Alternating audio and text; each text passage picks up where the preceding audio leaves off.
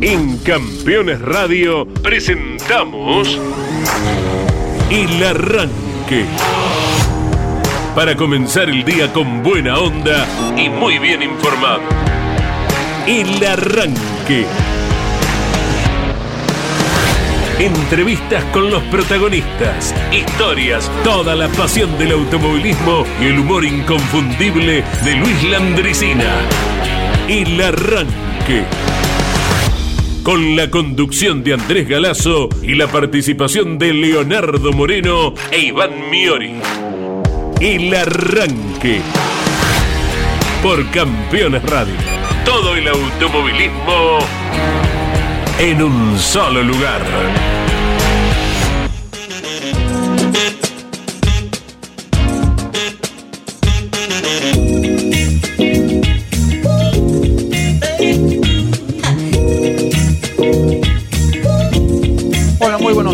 Todos. Al menos en Ciudad de Buenos Aires y alrededores la lluvia ha sido sabia, no molestó a nadie o a poca gente, porque durante la madrugada, te digo, Leo Moreno, buen día, Dígame. no escuché nada. ¿Llovió? Sí.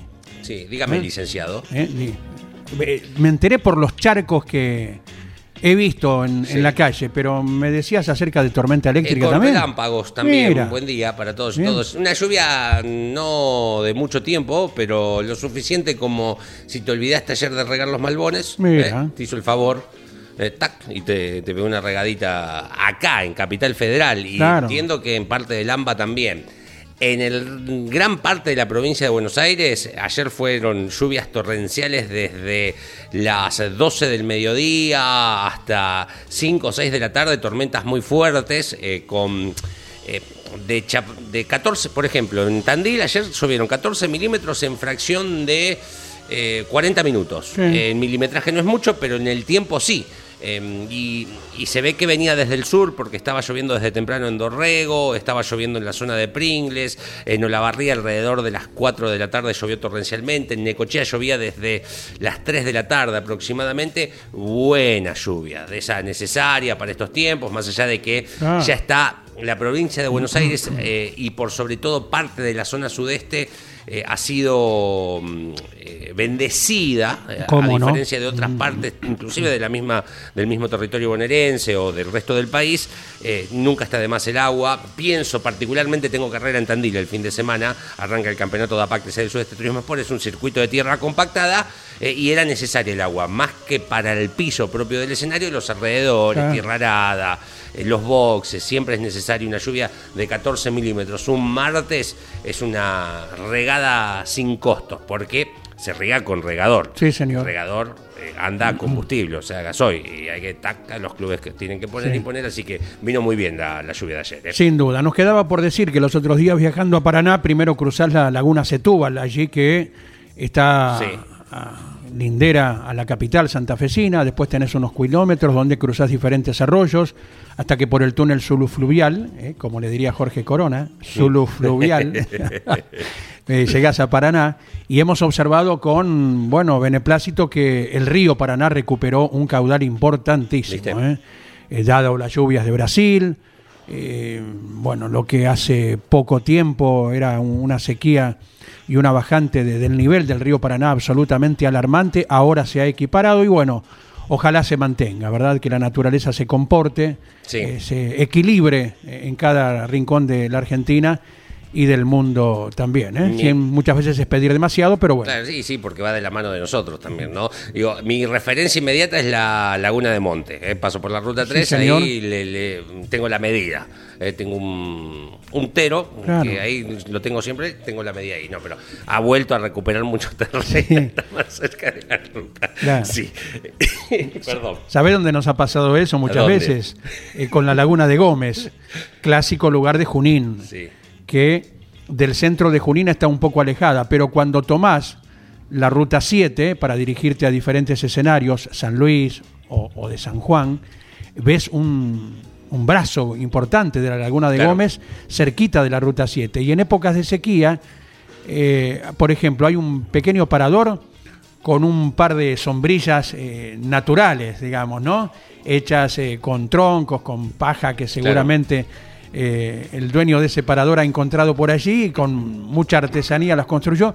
Y la medida es que a veces el agua está cerquita de, Claro. de esas sombrillas y a veces un poco más lejos. Entonces, ese es eh, el parámetro que tenemos Claro. para ver cómo está la Laguna de Gómez, un sitio muy lindo que pertenece a la ciudad de Junín. Eh, hoy cumpliría 81 años Carlos eh, Reutemann, Carlos Alberto Reutemann. Eh, Cora, su hija, una de sus hijas, Cora Reutemann, publicó mm, hace 8 horas, o sea, hace, son las 10 de la mañana, a las 2 de la mañana aproximadamente. Sí, señor.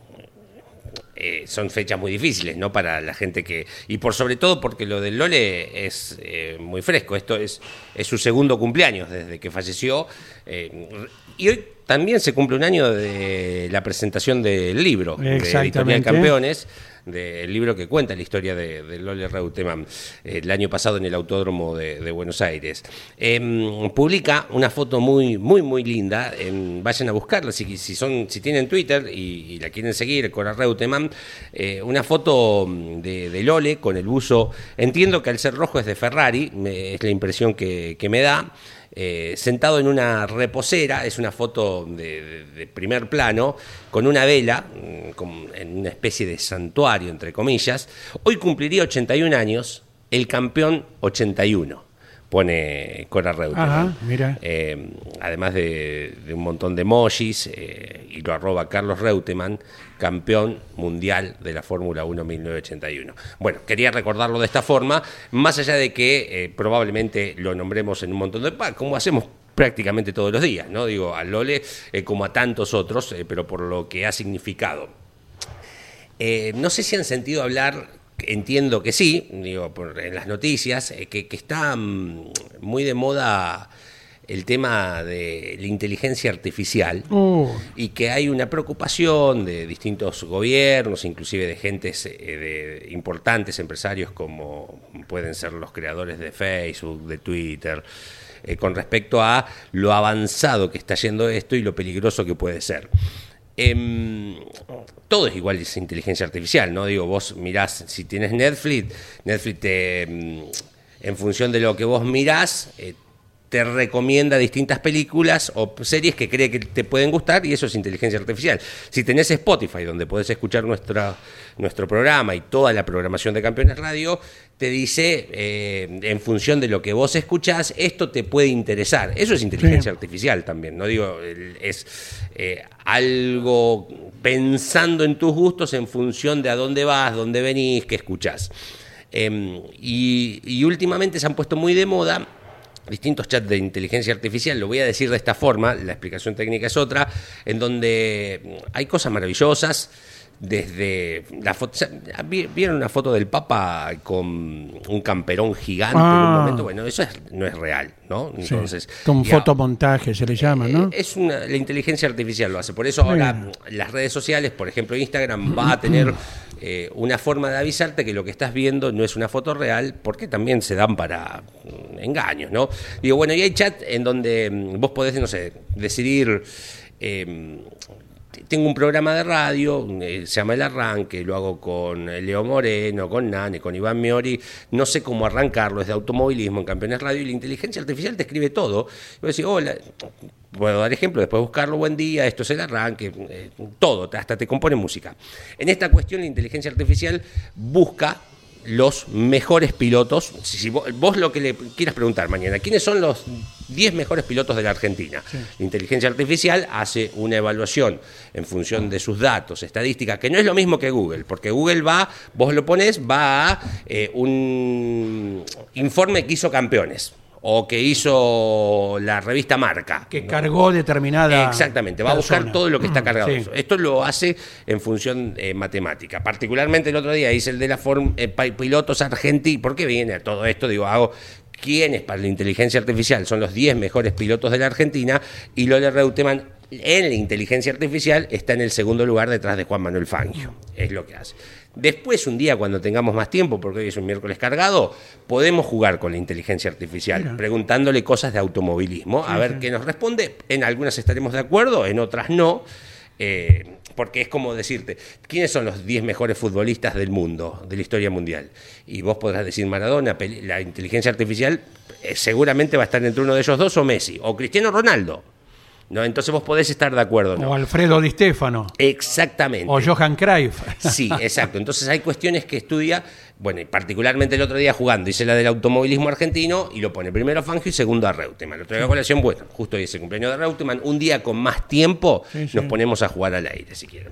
Bien, bien, perfecto. Sería bárbaro. Y a ver de qué se trata para los que estamos lejos. Y bueno, Leo eh, ya se ha inmiscuido en el tema. Sí, me, me apasionante. ¿eh? Y bueno, nos va a dar seguramente muchos datos interesantes para compartir. En un ratito estaremos Sí. eh, tomando clase, ¿eh? así que Correcto. vamos dejando la manzanita a un costado, el mate de- cocido. Porque hoy se cumplen 59 años del estreno en pista del Chevy 2.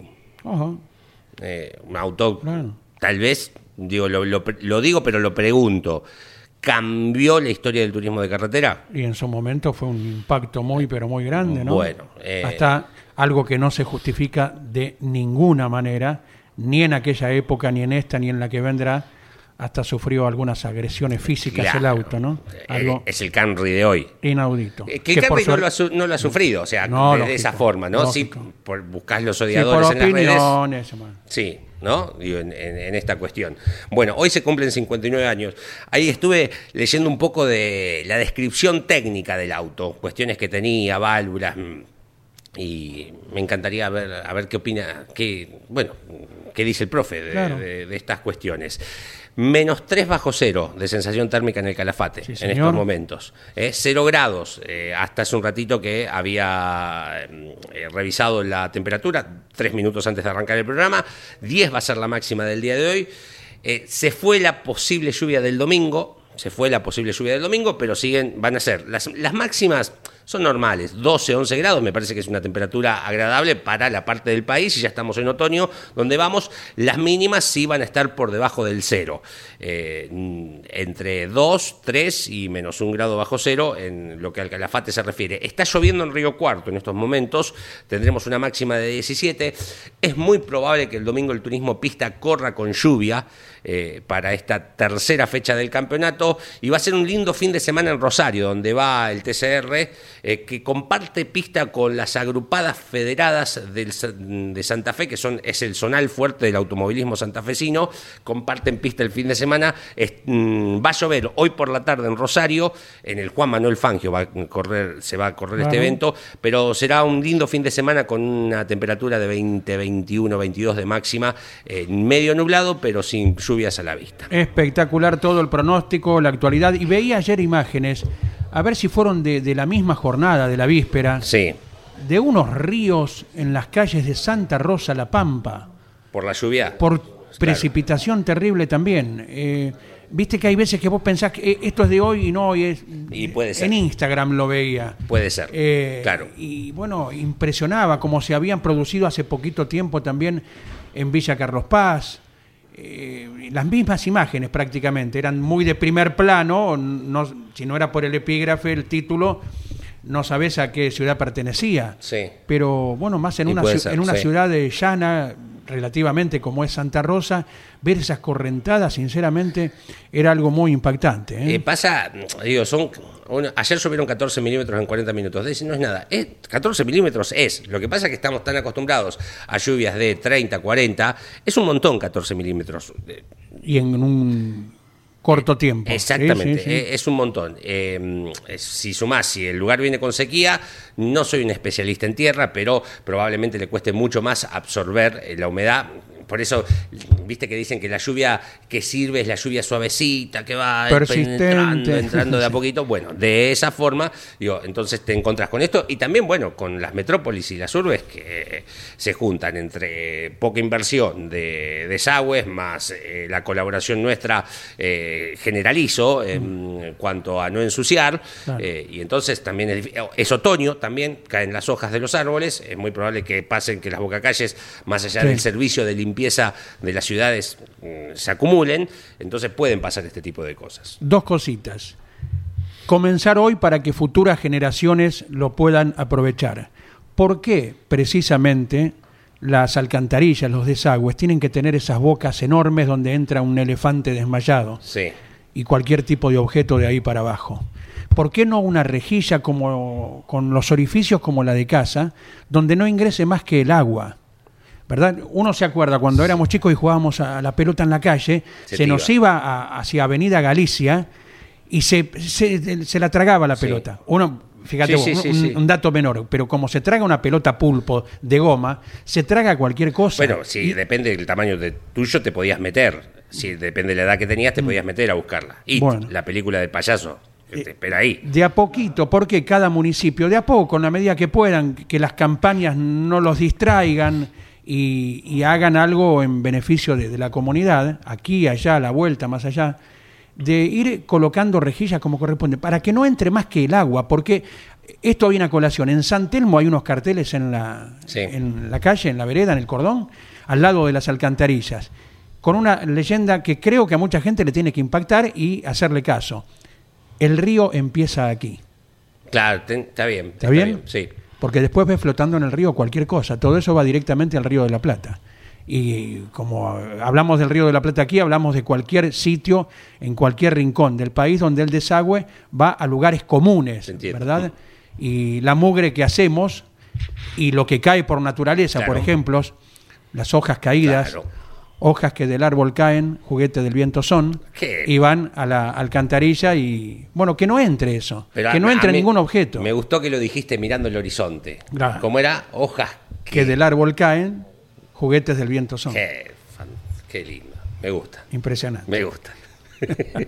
Eh, ya tenemos los contactos previstos. Sí, señor. Hablamos de números, Números. Ver. diría Riverito. Sí. A ver, ah, va- vamos a hacer un, un, acer- acertijo. Hoy, hoy el, Ah, no, pensé que hoy el verdugo soy Sí, yo. a ver. Como no está Iván Miori. Sí. ¿Cuántos anotados tiene el turismo carretera para el Calafate? Y yo calculo que. Ayer me enteré, eh, hablando con el Chispuranga, no sé si esto se puede contar, que viste que está el informe de los kilómetros, que la CTC les eh, subsidia, entre comillas, el combustible a los equipos.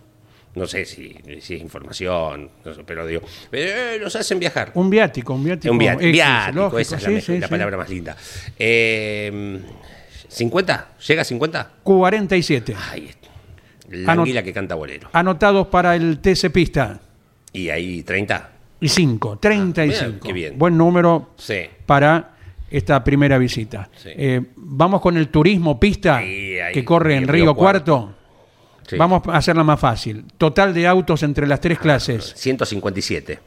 le erró por 10. 147, Ah. que es interesantísimo. Sí, eh, interesantísimo número. Esos 10 que me faltan, eh, el turismo pista eh, los ha acostumbrado bien a correr muy espaciados. eh, y en consecuencia, eh, se les hace mucho más fácil juntar el presupuesto. Pienso, Matías Baños, que debutó la carrera anterior en la clase 2, chico de la Madrid, no va en esta porque no alcanzó a juntar el presupuesto, si bien los días son normales de los calendarios nacionales, para lo que se acostumbran los pilotos del turismo pista quedaron muy cerca las dos fechas, de Concordia a esta. Exacto. Clase 1, Para 40 mí, eso es mi opinión, eh. Sí, sí, sí. Clase 1, 46. Bien. Clase 2, 50. Clase 3, 51 autos, lo que hace el total de 147 inscriptos. ¿eh? Bien. Bien. Eh, estamos con temas de actualidad. En Sí. instantes estamos eh, reiterando el concepto que nos dejó ayer eh, Hugo Mazacane ah, para completar el, el tema. Paraná, eh, Paraná, autódromo emblemático del país y la pregunta de todo el mundo, eh, eh, ¿por qué no tiene fecha?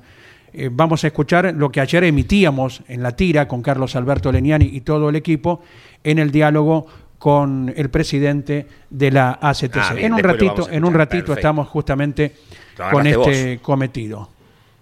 Lo agarraste, digo, estuviste con él. Estuvimos Bien, ayer, sí, perfecto. sí, porque ayer se presentó ACTC Más Salud, Me un encanta programa eso, ¿eh? De asistencia no solo médica, sino también de nivel psicológico para quien lo necesite, Correcto. lo solicite, eh, personas de- del ámbito del turismo carretera, pilotos. Además se anunció algo muy importante que destacaba eh, Rodolfo Balinotti. Eh, todos los pilotos licenciados por la CTC tendrán los exámenes precompetitivos en la Fundación Favaloro y la cobertura correspondiente, ya no solo los del turismo carretera. Así que se avanza en el día a día Sí. en cuanto a la salud eh, física y, y mental también de los pilotos. Porque contó una anécdota Hugo Mazacane, lógicamente no dio nombre, eh, pero en su momento eh, recibió una inquietud de los padres de un piloto acerca de, de su estado anímico Claro. y que había manifestado ya ni Mazacane me atiende el teléfono. Eh, y, y Hugo después eh, comentó que a él se le había pasado, porque dice, yo a los pilotos les contesto a uno por uno, y admitió que en esa ocasión, por error, no había podido hacerlo.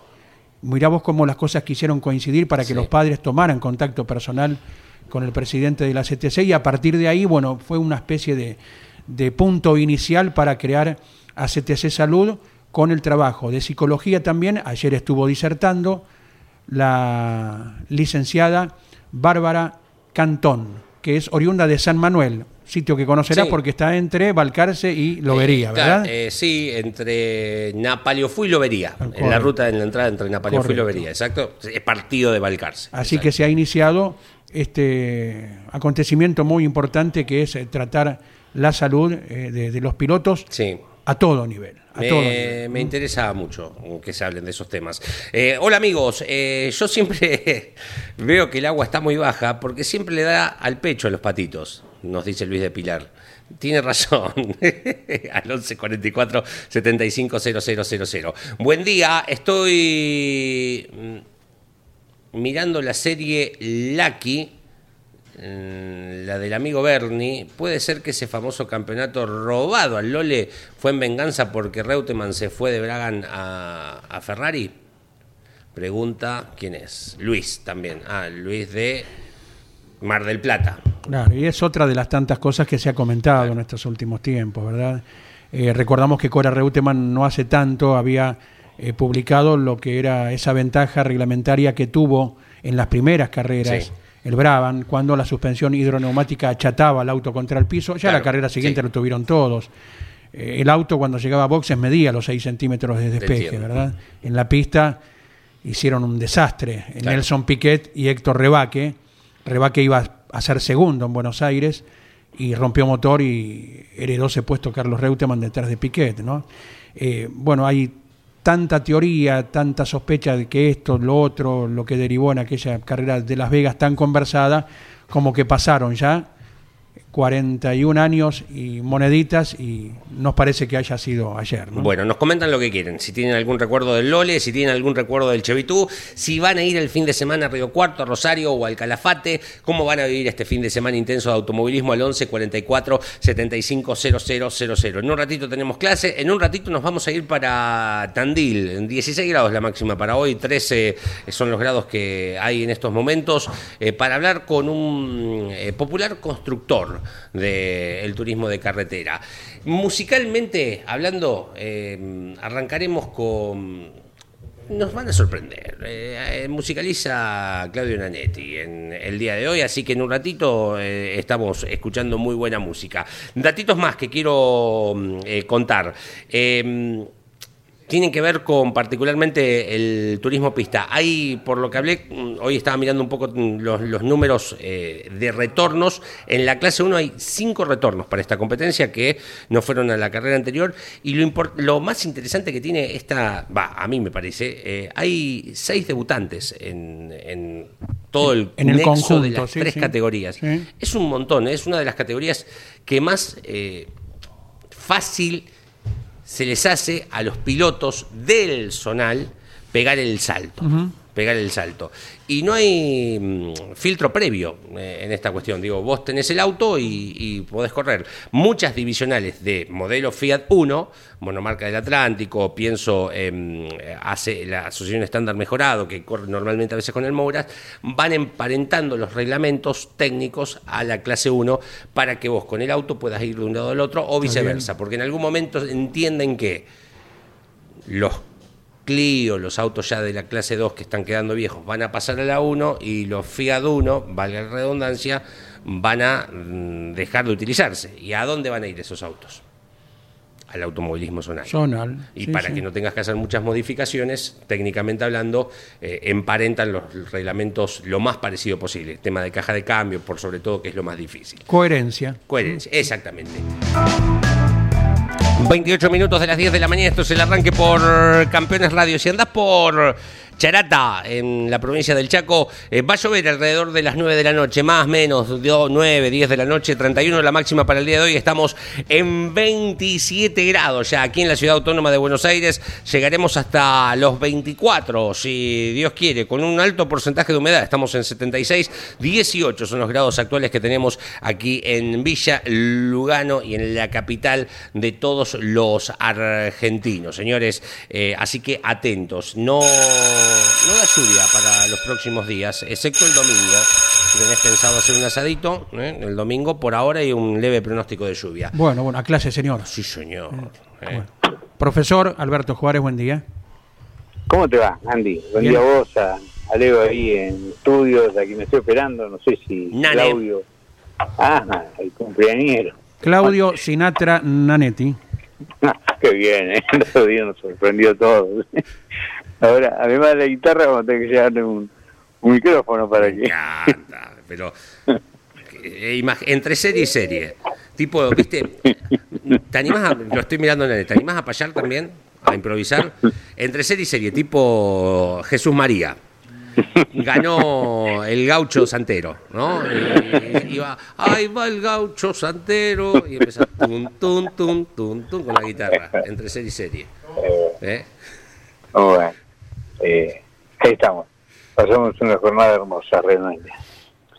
Bueno, muchachos, aquí estoy. Profe, Eh, si hay algún tema de consulta, si no, vamos con algún tema de actualidad. Eh, te escuchaba, Leo, hablar de las temperaturas, ¿no? sí, Y, y creo que va a haber una baja de temperatura importante. sí, sí. Y bueno, eh, ustedes hablan si hay alguna consulta, si no, mm, yo ayer cambié el aceite del auto, entonces eh, me da actualidad para un momento Ah, donde me gusta. pasamos de los 30 grados de ayer, ¿no? Sí, a temperaturas que van a estar debajo de los 20 como máxima y debajo de los 10 como mínima, sí. ¿no? Pero lo ca- cambias por eso, cambiaste por eso el aceite.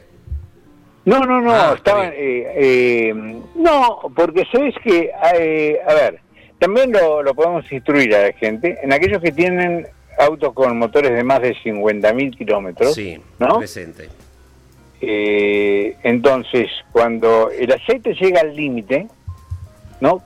Cuando llega al límite que pierde viscosidad porque suma, eh, digamos, la cantidad de agua que solubilizó propia de los pequeños escapes de gas eh, entre aros, que son el 70%, 66% es vapor de agua, cuando el, motor está frío, esa agua va al aceite, que lleva el aceite de base de origen, todos un aditivo solubilizante.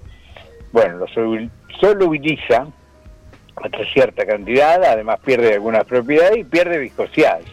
A ver, en términos comunes, se vuelve más chirlo, ¿no? Claro. Y, y como el motor tiene más de 50.000 kilómetros, Sí. eh, ya hay un asentamiento en general de las luces mecánicas y hay un elemento que es, eh, perdonen la expresión porque los odio los alcahuete, pero este es el alcahuete de, del límite del aceite cuando te olvidas del kilometraje, ¿no? Que normalmente hoy es... Después lo vamos a explicar, porque hay gente que escucha Sí. que a lo mejor viene de la época del aceite se cambiaba cada 3.000 kilómetros, ¿no? Cada 3.000 Y- kilómetros me muero, me sale una fortuna. Antes, pero antes Ah, era así. sí, claro, sí. Eh, te hablo de, eh, bueno, lo que pasa es que yo tengo una edad importante, Sí, sí. avanzada, y, lo recuerdo bien. O sea, Eh, un service hoy 50, 60 No. se te cae. Sí, sí, sí, sí. Aunque, bueno, hay un costo muy elevado de, de marketing, de todo. Está bien. Sí. ¿eh? Bueno, te digo, lo concreto es, cuando el aceite entró en estado ya de que te avisa que cambia, vos viste que a a la noche el auto lo dejas eh, detenido, Sí. el motor lo dejas detenido, y algunas levas quedan empujando a la válvula a través del botador. Y hoy tienen todo botador hidráulico y ya, consecuencia de que el aceite pierde un poco de viscosidad y consecuencia de que las luces ya son con el asentamiento metálico entre los componentes, el botador medio como que se descarga. Y vos pones en marcha el motor y cuando lo sacás del garage, eso te digo la experiencia personal, ¿no? Sentís un, un pequeño, un pequeño gol, no, no, no llega a ser un golpeteo, un pequeño, una pequeña castañeo, ¿te das cuenta? Es porque, y después desaparece. ¿Por qué? Porque se cargó, se cargó el botador, ¿te das cuenta? Que tiene una cámara hidráulica que con el vehículo detenido a veces se descarga cuando, insisto, están las luces y el aceite no está en condiciones de seguir usando. Eso ya te avisa. Revisás el librito de lubricación y decís, ah, llegué a los 10.000 o pasé un poquito a los 10.000, voy y lo cambio.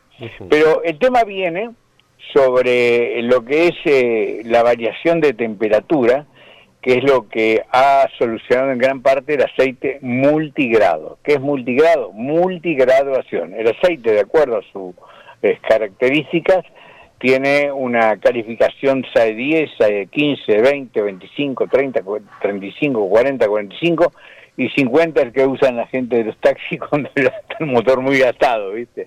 El aceite se va aproximando a, a una grasa liviana. Bueno, hay, creo que hay hasta 60. ¿Qué es lo que pongo? Eh, ¿Qué es lo que recomiendo? Lo que la experiencia me permite sugerir. Eh, ahora hay que insistir con que viene, eh, vos lo cambias ahora, los 10.000 kilómetros los haces en cuánto, a lo mejor lo haces en cuatro meses, ¿no? Y vas a, transcurrir pleno invierno. Claro, depende de lo que te dediques, sí, tenés razón. Mm. Entonces, eh, entonces, el aceite si tiene mucho cuerpo, le cuesta llegar a las distintas luces que debe lubricar. Entiendo. Eh, yo siempre recomiendo el, multi, el semi-sintético, no el sintético. ¿Está bien? Sí. El semi-sintético, porque siempre lubrica mejor, para mí, un aceite mineral, más allá de que el marketing te dicen siempre que, que es compatible con el aceite, eh, el, el otro, ¿no? El que es químico, literalmente, ¿no? Eh, entonces, vos pones un multigrado, ¿no? Eh, semisintético, que tiene un contenido de mineral y un contenido de aceite sintético, y hace que el aceite se comporte como 15 SAE 15 cuando está frío, y cuando hace 31 grados como ayer, como un SAE 40 y mantiene la viscosidad. ¿Me explico? o sea, eh, eh, equilibra la viscosidad y es lo que yo recomiendo en estas situaciones con autos que tengan más de 50.000 kilómetros, ¿no? Y que ya tiene un grado de asentamiento. ¿Por qué? Porque cuando el auto tiene motores el motor nuevo, el 15 de pronto resulta un combustible pesado para las luces mínimas que tiene cuando se fabrica el motor. Bien. ¿Me, estoy explicando? Lo que yo quiero saber es, en, esto, por ejemplo, porque desde mi ignorancia, yo tengo que hacer el service, voy y entrego el auto y me entrego plenamente,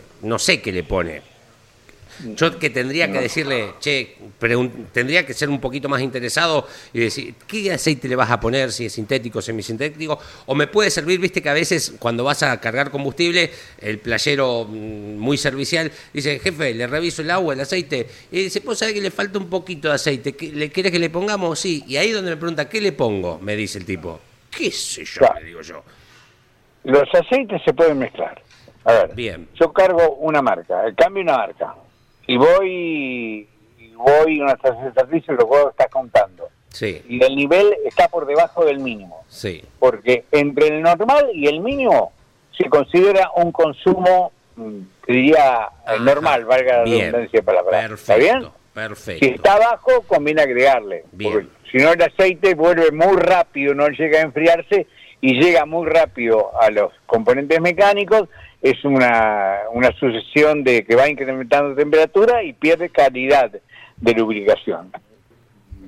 Espero no ser eh, raro, eh, complejo para explicarlo. Está bien. ¿Está bueno? Entonces ahí le, agrego, le agrego. Si le agrego el mismo, bueno, pero hoy, por ley, lo que, lo que digamos eh, descompone al aceite, que en la época de que yo empecé a manejar había, ese, eh, iba a Brasil y no podía agregar aceite, tenía que, cambiarlo totalmente, pero hoy, hoy, está obligado por ley que eh, lo que descompone el aceite es el aditivo, porque el aceite de origen es lo mismo, ¿está bien?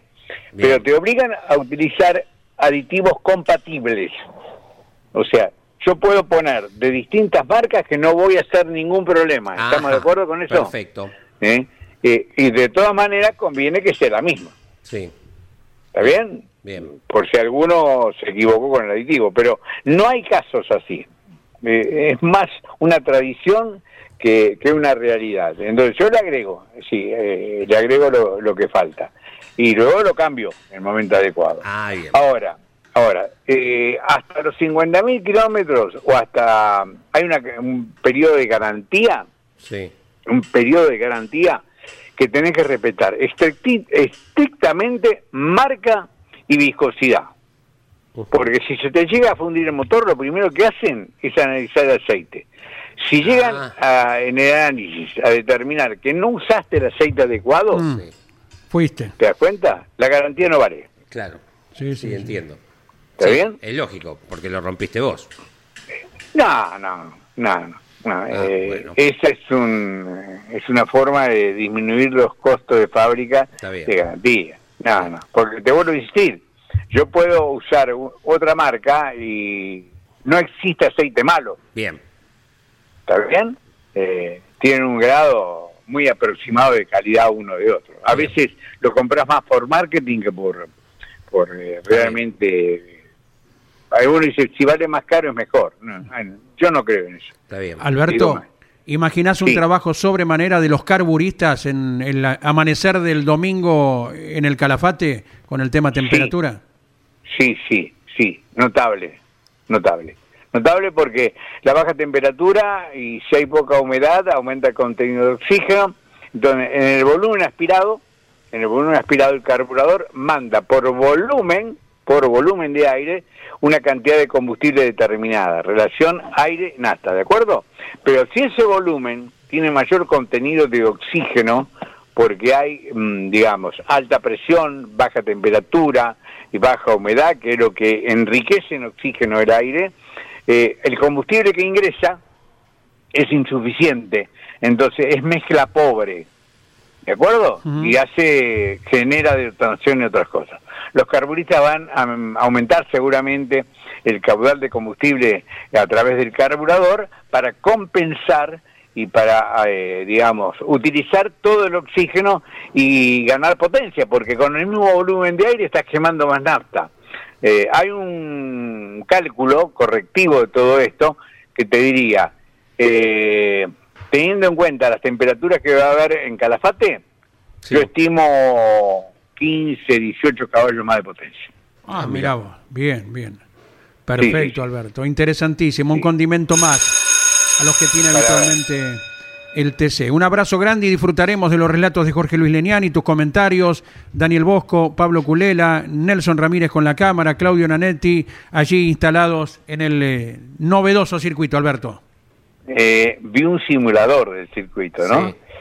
Anotame al auto que representa a Toyota y a los Ford, cosa parecida a lo de Neuquén, porque por las características del circuito, me parece que aquellos autos que por reglamento tienen mejor carga aerodinámica pueden llegar a marcar una diferencia. Abrazo grande, hasta el miércoles. Quedó expresado en la sabia opinión, apreciación de Alberto Juárez. Gracias, profe. Mm, Me apunté la pregunta de Maxi de Quilmes para la semana que viene. Le prometo que es lo primero que le leo al profesor. Eh, ¿Qué dijo Mazacán ayer? ¿Podemos escucharlo? Eh, Con gusto. hablaste, mm, con, con Hugo con respecto al tema de Paraná, ¿no? Vamos a escuchar ahora con respecto al tema de Paraná. Dale. Hugo, vinimos de Paraná el fin de semana. Semejante circuito, semejante concurrencia que uno puede prever. ¿No tendrá TC 2023? Nosotros le hemos, eh, después de la carrera del año pasado, nosotros le hemos hecho llegar a ellos eh, una carpeta con las obras que tenían que hacer. Paraná. Paraná. Bueno, hasta el día de hoy no hemos tenido respuesta. Eh, el turismo de carretera eh, tiene exigencias. Bueno, eh, son ellos los que tienen que, que hacerse cargo de las obras. Eh, es un tema de ellos. ¿Obras de, obras de seguridad, Hugo? no de seguridad, sino ahora de infraestructura. Eh, no, entran los las casillas, no entran los autos. Bueno, eh, el, el turismo de carretera hace tres años con el, el 36 y el TC Pista llevaba 60 autos, lleva 100. Bueno, si vos tenés la, una casa, estás vos, tu señora, viene el primer hijo, viene el segundo, viene el tercero, y todos quieren vivir adentro de la habitación, eh, llega un momento en que no lo pueden hacer. ¿No hay ningún enojo en particular con Romeo Pisano o con el club de volantes? No, nada que ver, nada que ver. para que quede No, para nada, nada, nada que ver, nada que ver. Simplemente, reitero, Argento le hizo llegar una carpeta con las obras que tenían que realizar. Ahí está, queda claro. Sí, siempre estuvo claro. Bueno, clarito. Ayer en vivo en Campeones Radio con Carlos Alberto Leniani eh, también se habló acerca de los modelos, Caitos le preguntó los modelos nuevos Sí. eh, a venir en el turismo carretera, que es algo que por peso propio va cayendo y todo indica que la temporada 2024 estarán actualizándose las otras cuatro marcas, ¿verdad? Las tradicionales de estos últimos tiempos. Qué ¿verdad? cerquita. Y, Ya estamos en 12 de abril. ah, bueno, Qué y hay, que... Y sí, en algún momento. Si no va a quedar muy solo el Camry. Exactamente. Hay que acelerar eh, en lo que es la fisonomía y la actualización de cada uno de los modelos. Y bueno, se ven muchas figuras en las redes Sí. sobre este, aquel, para cada una de las marcas. Y todo irá produciéndose e informándose oportunamente, como lo manifestó ayer el presidente de la CTC. Tenemos contacto, Sí, sí, señor. Eh, con la ciudad de Tandil. Correcto. Es- Ha, ha construido tantos autos. ¿No se animará uno de estos nuevos? Oscar Jensen, nombre emblemático en la historia del turismo carretera, en la creación y uno recuerda también en cuánto auto que parecía no servía más y por sus manos estaba otra vez en la pista. Eh, Oscar, bienvenido a Campeones Radio, el arranque, buen día. Hola, ¿qué tal? Buen día, mucho gusto. Bueno, ¿cómo está la mañanita tandilense? ¿Bien? Está linda hoy, está linda, hay solcito. Ayer estuvo medio feo, pero hoy está linda. Llovió ayer, estuvo lindo entonces. Sí, llovió, ayer cayó agua, así la Hace- gente de campo está contenta. hace falta siempre, hace falta, Oscar. ¿Y, ¿Y qué de estos días de la actividad? ¿Seguimos ligados al rubro técnico?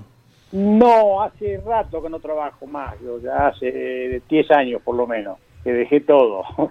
Me quedaron los recuerdos nada más. No es poco. Claro. Igual, ¿eh? Porque los recuerdos son gigantes, Oscar. Son muchos recuerdos, sí. Sí.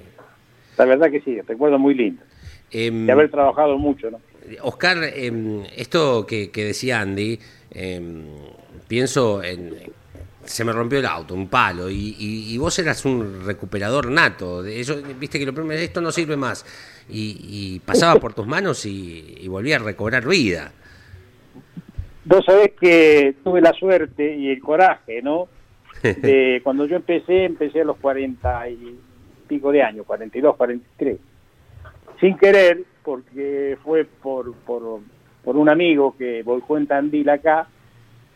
Y bueno, ya habíamos estado juntos dos o tres días acá, un montón, Justos, y que le preparaba a él, Orlando Rodríguez, que era el dueño del auto. Vuelca acá en la curva del dique, y bueno, no servía más el auto. Consiguió- Conseguíme algún repuesto. Me trajo dos cupés, una de Mar del Plata y otra de Bahía. De los tres hice uno. y bueno, eh, lo, lo- lo armó un poco él, otro poco lo terminó Gustavo Brescia. Y ahí arrancó el primer auto, y después de ahí me cayeron un montón. Arrancó, uno lo corría Pancho Arcao, Pocho López, no sé cuál era. Bien. Uno era Basoca y el otro era Recero. Pues después hice otro con el 5 de Moura. Y entonces el gordo. Basoca era El de Cocho. y Recero el de Pancho Alcuaz. Claro, el de Cocho que era propiedad de Gustavo Brescia, seguramente ese Sí, auto, ¿no? y, el de Pancho Arcao- y el de Pancho Arcua también. Para- ¿Y vos qué Tenía eras, dos. Uno, Oscar? uno que hice de tres, una coupé que hice para Orlando Rodríguez, que se la vendió a, a Sabaño, Sabaño a Brescia. Y Brescia, el auto de él, que tuvo el accidente en el monte, Sí. eh, Roberto Moura le había regalado el 5 marrón. Y bueno, se había pegado también en Bahía. Con, con el pincho se rozaron, me parece. Sí. Y resulta que de los dos le hice uno a Gustavo, otro más. Entonces me dice, si que poder reparar los dos, reparar los dos. Y si no, haceme de los dos uno. hice de los dos uno, uno corría Pancho Acuay y el otro vos. Recordando que en esa época, Oscar, eh, se- el auto se producía a partir del casco original, la carrocería original. Sí, sí, sí, sí, sí, eh, la carrocería original y bueno, y después la, la estructura que se hacía lo, más, lo mejor posible. En esa época tuve la suerte de, los autos eran muy pesados cuando yo empecé, Claro. pesaban algunos 1400 kilos. Mirá. y yo llegué a hacerlo en 1180 a los dos. Mirá Entonces andaba ligero a lo mejor por los kilos que le sacaba. Está bien. Por eso andaban bien Gustavo y Cocho y, y Pancho, ¿no? En ese momento. Eh, Oscar, eh, vos previo cuando te llevan este primer auto, ¿a qué te dedicabas? Digo, ¿por qué te lo Sí, llevan a la vos? reparación general. Me Ah, ahí está. me Perfecto. Yo hacía chapa, eh, chapa y pintura toda la vida y Claro. me, gustó siempre el TC mucho Claro, y, lo viví muy muy de cerca, lo veías pasar de lejos. sí. Hasta que tuve la, la oportunidad de, de que este muchacho me dejó el auto y se fue para Pringle y bueno, eh, hice lo que yo quería, lo- lo que me gustaba, va, Sí. y lo que yo consideraba que estaba más o menos bien dentro de las posibilidades. Bien. Y, Así que tuve suerte y me fue bien. y ahí empezás a construir. Ahí Ah. empecé, ahí después eh, Miguelito Atauri tuvo un accidente en, La Plata Ah, está bien. con el 18, Sí. le reparo el 18, eh, se lo vendió a Lalo Ramos, que fue el primer auto de Lalo Ramos, el 152 verde creo que era. Sí. El número, el este, número de ranking, ¿no? Sí, sí, de ¿Cómo te ranking acordás del- del número de sí, ranking? debutó Lalo claro, Ramos. Claro, porque a- algún- alguno puede pensar un Renault 18, no, era la Doge. Pero ¿cómo se acuerda del número del auto? Sí, la Doge verdecita, muy linda le queda. Y anduvo bien eso. Y después, bueno, después de ahí, de Miguelito, le hice otro nuevo que corrió dos o tres carreras él y después se lo vendió Fabián, a Acuña. Fabián Acuña. Y bueno, y ahí fui, fue, fue pasando de mano, Sí. y llegamos ahí. Qué Y bueno. muchos más, no sé cuántos. ¿Cuántos, pero cuántos calculás que hiciste? ¿Cuántos autos? Y capaz que entre re- reparaciones grandes, y por lo general eran reparaciones grandes, todas. Sí, 40 fácil. 40. Década Entre del, 30 y 40 hice seguro, sí. década del Tres 80. para Brescia, tres para Angeletti, eh, qué sé yo, dos para Landa, Sí, sí. bueno, no sé cuántos más. El auto de Angeletti campeón, por ejemplo, ¿lo hiciste vos? El del Eh, 86. no, lo reparé después de ser campeón. Bien. El Después de ser campeón tuvo un accidente en Buenos Aires que se tocó con Johnny. Sí. El auto pare- aparentemente no le cedía más y se lo reparé todo, fue espectacular. Y después eh, hice, el antes de eso le había hecho el, el número 26 que alquiló Pernía, Sí. que alquiló el, el Tano a Angeletti. Que ganó en Buenos Aires la de no ganadores. Ganó por- sí, sí, Claro. sí, ganó el no ganador. En esa ocasión. hecho el auto nuevo ahí. En esa ocasión le pedimos permiso al Tano y a Marcelo, quien era su acompañante, por Marcelito, cuestiones, sí, claro, por cuestiones lógicas, si nos permitían dar la salida a pista eh, con Vicente Pernía y dimos tres vueltas antes de que fuera vos. la grilla y después nos bajamos porque ya no correspondía. No la fuimos haciendo en vivo desde arriba del auto de Pernía. lindo, Se podía, se podía. Se podía, en esa época se podía, ahora no. Bueno, y así fue, así fue. ¿Y el Fireland Después lo por el vos? Tano lo conocí, lo conocí a Angeletti Ahí va. y bueno, eh, ahí hicimos el Failand, el, El- espectáculo. Pará, ¿el Fireland lo haces vos? Sí, el Failand nació en Tandil, chapa, pintura y estructura. eh, coincidimos que es uno de los autos emblemáticos de la historia del turismo de carretera. Sí, eh, había un equipo de gente espectacular en esa época. Era. Mi trabajo habrá sido partícipe de esa parte, ¿no? Pero Sí. gente muy capaz. Angeletti, el equipo de Angeletti, Verdejo, Jambrone, Benavides, el polaco José, eh, Palagani. Omar Wilkie, la tapa. Sí, y yo sí, que hice sí. todo el auto, la parte más grande. ¿no? Exacto, la cuota parte importante, Oscar Sí, Jensen, sí, ¿verdad? he ¿Eh? participado con, un, con gente muy capaz, la Y, verdad que... y el, y el Falcon posterior de Angeletti a cuando ya no puede No. seguir con el Fairlane. Lo hizo él, lo hizo Ajá. él al Falcon en, en la forja. Sí, Según sí. tengo entendido, yo no, ya perdí los rastros, Sí, pero sí. lo hizo él. Hombre de fierro Angeletti era porque la forja ahí en Bursaco, bien vinculado a, a los metales. Como, como para decirle algo sobre Fierro. Yo me tomé el atrevimiento, mirá lo que te voy a contar. Me tomé el atrevimiento de desarmar el auto que me trajo, que me trajo el TAN. y yo lo desarmaba y se me quedaban enseguida los caños cuando los movía, lo movía, porque estaban soldados con eléctrica común. Sí. Sí. Y yo hice todos los autos con autógena. Ajá. Y la prueba que hacía era soldar medio caño, agarrarlo en la morsa, amacarlo, por un lado para el otro, a ver cuánto me duraba la soldadura. Y me duraba tres, cuatro veces, y la de la eléctrica se quebraba en una. Ajá. Entonces todos los autos lo hice con autógeno. Qué barbaridad. Cuando Mirá uno- que tener- qué, qué atrevimiento, porque a una forja de hacer ese trabajo era para que te mataran, ¿no? Meterle la mano a los ingenieros. bueno, pero me tomé el atrevimiento y gracias a Dios me salió bien. Y, No y era fácil eh, soldar una jaula en, en la carrocería original del auto. Hoy se hace a la inversa, ¿verdad? Hoy se hace al revés. Bueno, con él es prácticamente lo mismo. Lo único que es por ahí hay que hacerle cuatro agujeros en el techo para poder soldar la parte de arriba. Después lo demás no había problema. Ujú. Eh, Oscar, Quedaba muy bien, quedaba muy bien. y No vas a comparar con los trabajos que hacen ahora. Está bien, claro. Pero bueno, Otra tecnología también, ¿no? Digo, otra cosa, ¿no? Sí. Eh, castellano, El banco de prueba mío era un riel y, el- y los ganchos en el piso y un riel de 200 kilos que lo colgaba a veces se me doblaba. Eso era lo que se hacía en ese Cuánta momento. artesanía y capacidad para lograr eh, el objetivo. Sí, había que hacer algo, sí, algo había que hacer para, para poder mejorar un poco. ¿no? Ujú. em, Pero bueno, gracias a Dios me salieron las cosas bien. Eh, La verdad que me salieron bien. Castellano Con pasó por el caño, taller. el, Failan, el Failan tenía Sí. muchos caños, pesaba 40 kilos más Mira, de cualquier auto.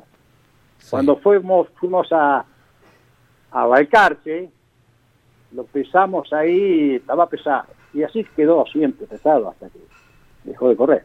Bien. Porque no se le podía sacar nada. Ya las chapas eran entonces no- ya no tenían más chapas y los fierros eran los, los que los que precisaba. Claro. Em, Oscar, ¿y Pincho también pasó por el taller castellano?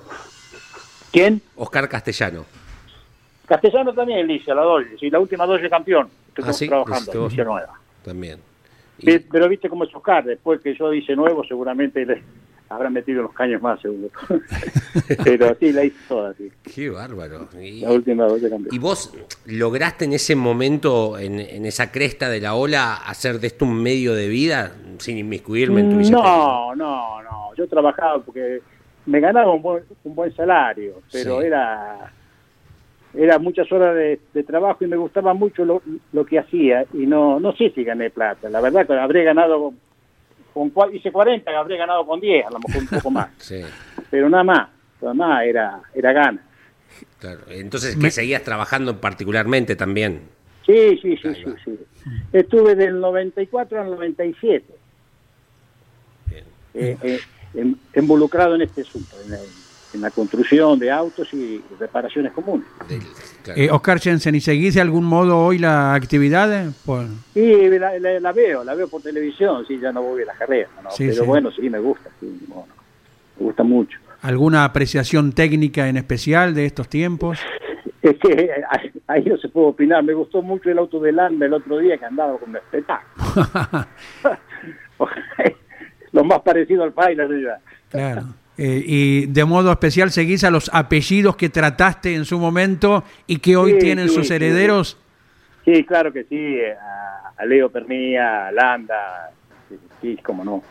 A Jo- encantado. Jonathan Castellano, Sí, también, también Juan- los vemos todos. Juan claro. Bautista de Benedictis. Además son todos de la región, ¿no? Sí, son todos de la zona, sí, son todos. Bueno, y el Paila fue un medio revolucionario, ¿viste? Un autito muy, muy, bastante bien armadito.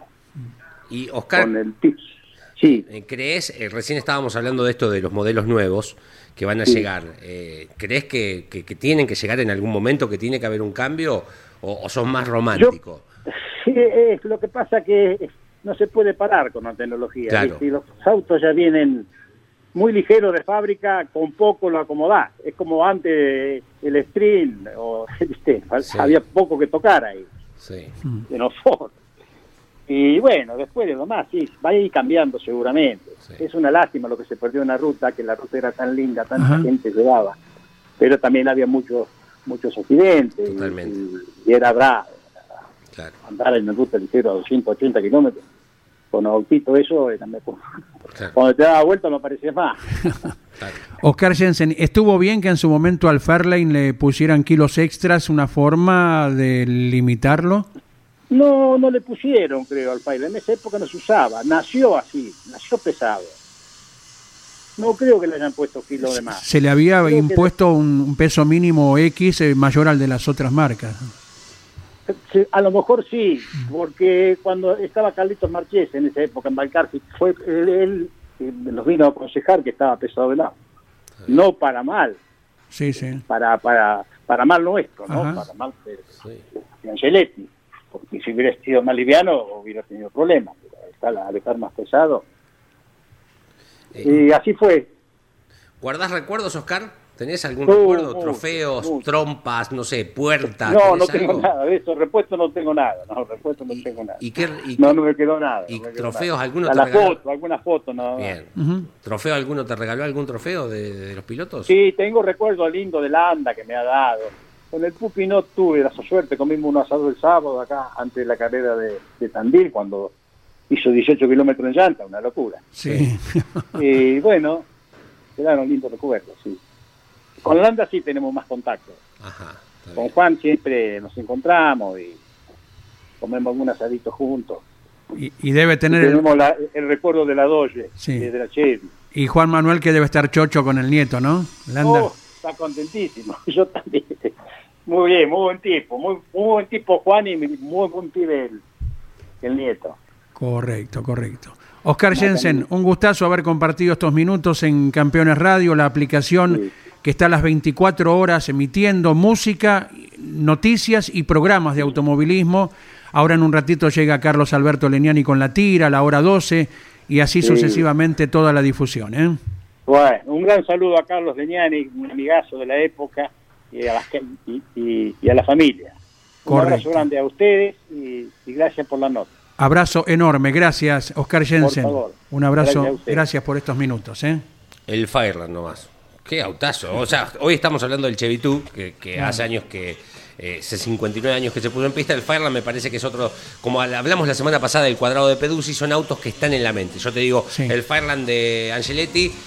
Obviamente sí, a no ser que tengas 14 años, ¿no? Claro. Y te viene a la mente. Sin duda. Te viene a la mente. Es Sin más, duda. no le quiero hacer publicidad a Planeta D'Agostini. En la colección de los 60 autos emblemáticos del turismo de carretera, las maquetas que tengo, están el cuadrado de Peduzzi, el Chevy 2 y está el Fireland de Angeletti como autos emblemáticos. Sí, señor. Nos vamos con el lujo de cada día, señor eh, Leo Moreno. ¿Le parece? Dale. Nos despedimos nosotros hasta mañana. Igual volvemos, ¿eh? hoy es miércoles. Estamos Bueno. a la tarde. Claro, claro, no. Ahora la- Nos quedamos acá, estamos Claro. acampando acá. ¿eh? a las 12 la tira con Carlos Alberto Leniani. Eh, motor informativo zonal. A las 2 de la tarde, con todo lo pasado el fin de semana y lo que se viene este fin de carrera en toda la provincia. Sí, sí. Y a las 15 estamos junto a Pablo Zárate con Turismo Nacional. ¿eh? Bien. Don Luis.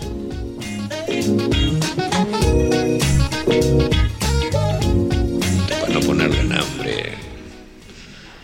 Él decía que era Jesús. Que era la encarnación de Jesús. Y los seguidores le encantaban. Peinado así al medio como Jesús, en sandalia andaba, unas túnicas.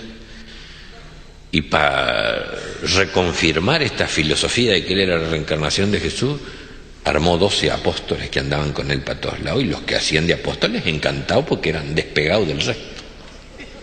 Eran los apóstoles.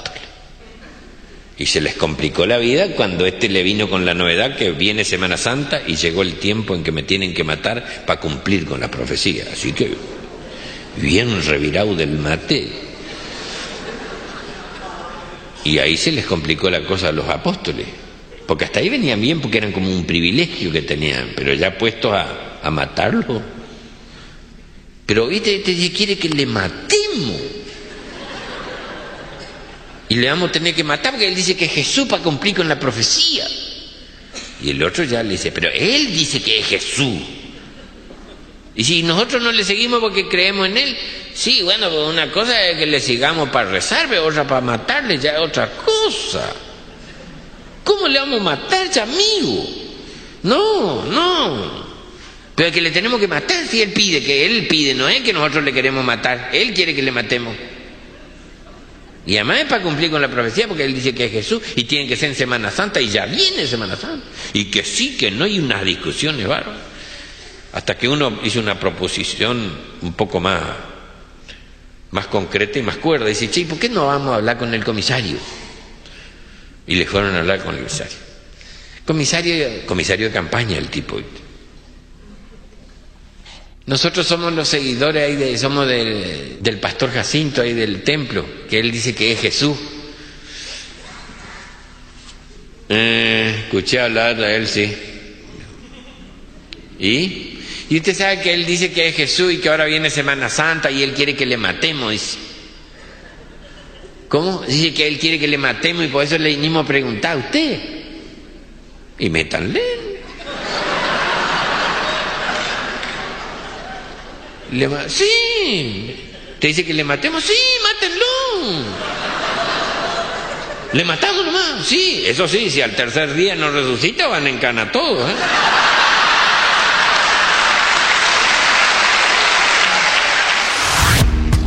Campeones Radio presentó El Arranque.